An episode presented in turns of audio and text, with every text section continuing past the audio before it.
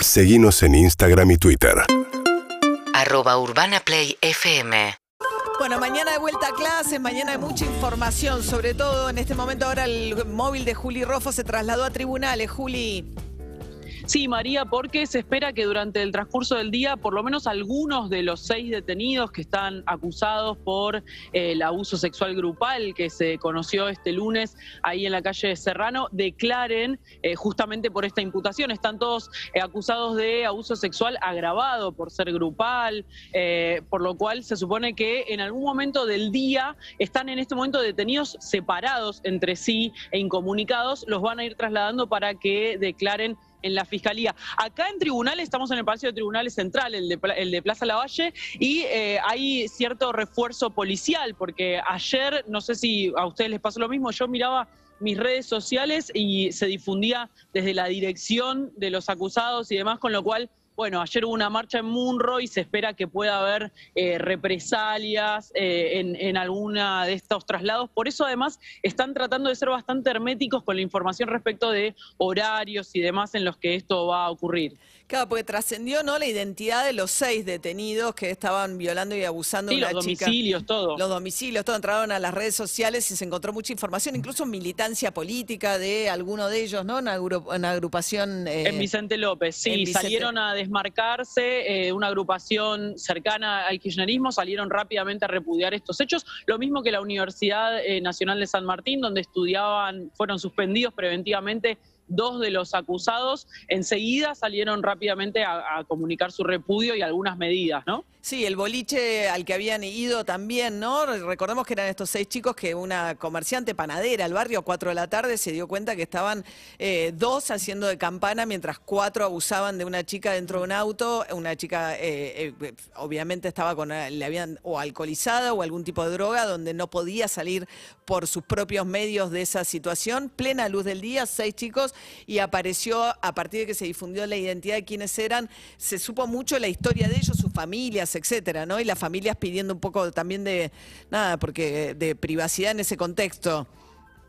Sí, de hecho, eh, especialmente ayer en Villa Crespo, donde vive uno de ellos, eh, se empezaron a difundir eh, carteles con la dirección exacta y demás para, para, ir a hacer actos de escrache, con lo cual eso también puede llegar a estar pasando en estos días. Me parece que insisto con esto, por eso están tratando de mantener con cierto hermetismo los horarios y demás de declaraciones para evitar cualquier cuestión que pueda entorpecer, porque finalmente hay pasos procesales que se tienen que cumplir. Por eso los medios de comunicación no están dando a conocer las caras de estos chicos, hasta para no entorpecer rondas de reconocimiento y demás. Claro, tiene entre 20 y 24 años. La víctima, que es de Tigre, ¿no? Le fue atendida en el hospital Rivadavia, le hicieron los hisopados, tomas de ADN, que seguramente van a eh, ¿no? Eh, servir de prueba también, pero la víctima todavía no declaró.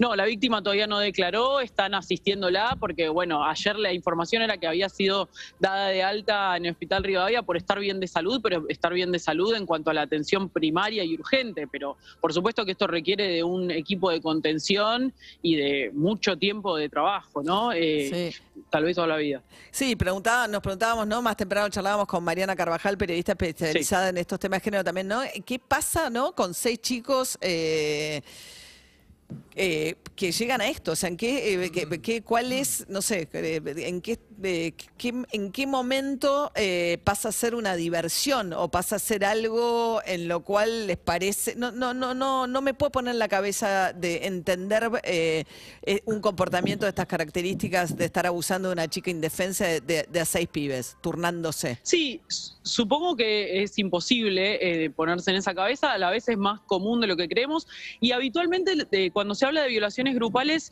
eh, los, quienes han investigado este tema hablan sobre todo de una reafirmación grupal de, la masculinidad, más que eh, del, del objeto sexual en ese momento. Te doy un dato, María. Mientras tanto, acá a la vuelta, porque eh, en diagonal al Palacio de Tribunales está la oficina central de violencia doméstica de la Corte Suprema. Bueno, está llena de gente esperando para hacer la denuncia. Llena, ¿eh? ¿En serio? Mirá. Sí, Sí, y, claro. y para la- las personas que alguna Es la vez... tu- oficina, perdón, que funciona t- 24 horas los 365 24 horas. días del año, la que está en la corte tomando denuncias de violencia de género. Sí, y en- lo que quería agregar era en base al comunicado del bar que estuvieron estos seis muchachos antes. eh, el comunicado incluso lo que dice es que son un bar eh, con una militancia LGTBIQ eh, activa, digamos, y eh, de hecho muchos de los compañeros eh, de la facultad, de estas, tre- de estas seis personas, dice que ellos se, nada, se autodenominaban feministas, que formaban parte de la lucha feminista. Entonces también son cosas como para alertar eh, que no, no queda exento nadie, ¿no? O sea, esto de eh, nos sorprende que sea en Palermo, pero En eh, Palermo, sucede- chicos universitarios, militantes de agrupaciones que tienen se- consignas a favor del feminismo, ¿no? Dentro de esa militancia. Y de repente pasa esto, pasa esto. ¿no? Sí. Sí, eh, lo que pasa es que los abusos, los delitos de, en contra de la integridad sexual, además, tienen algo tan de lo privado, pensando que pasan al interior de las familias, de ahí en más puede pasar cualquier cosa, me parece, ¿no? Como Sí. no- cualquier prejuicio se derrumba, porque puede pasar en cualquier ámbito y por eso hay que estar muy atentos. Y por eso el reclamo central de la marcha de ayer que se hizo en Munro eh, era profundizar el, eh, bueno, el presupuesto que se destina a educación sexual integral. Ayer Alberto Fernández en la inauguración de las sesiones ordinarias habló de eso. Es una consigna que se repite desde que la ley es ley eh, y la verdad es que el presupuesto para ESI siempre es bajo. Sí, sí. Sí, es verdad. Y bueno, nada, en, cuanto, en términos de cómo designar a eso, hablábamos también que la idea de violación en manada es como atribuirle un comportamiento animal a los que estaban, este, los que abusaron de esta chica. De alguna manera te pone la idea de que no es gente. Que, que- que es gente que no es humano, ¿no? Que entonces es- eso te tranquiliza porque no está cerca tuyo, porque te queda lejos. Pasa con Caperucita Roja, el lobo es el lobo, Claro. no es el, entonces no es el papá o el tío el que abusa de Caperucita, es un lobo, vos sos Claro. un lobo y es algo que Claro. es completamente ajeno. Lo que tenemos que empezar a pensar es que no es ni un lobo ni un animal, sino que es Sí, nada. Claro, incluso le, quita como racionalidad, ¿no? O sea, bueno, un Sí. animal no es racional al momento de hacer, no sabe lo que está haciendo, Claro. simplemente sigue un instinto. Y eso es lo que hay que combatir. La idea de instinto, no hay instinto ahí. De hecho, había dos de esas personas que estaban haciendo de campana. Había algo que estaba Sí. consensuado entre esas seis personas. Estaba hablado. Sí, y que también sabían que estaba mal, porque si no, ¿para qué necesitas una campana? Totalmente. ¿no? Digo, ahí hay algo de organización y de encubrimiento que, o sea, al, al en- a encontrarlos en flagrancia está claro que estaban organizados. Bien, Juli Roffo, entonces desde los tribunales a la espera de que trasladen a estos seis jóvenes detenidos por el abuso, la violación grupal eh, de la que fue víctima en Palermo a plena luz del día, una chica de 20 años que es de Tigre, eh, de la provincia de Buenos Aires. Gracias, Juli. Un beso. Hasta luego. UrbanaPlayFM.com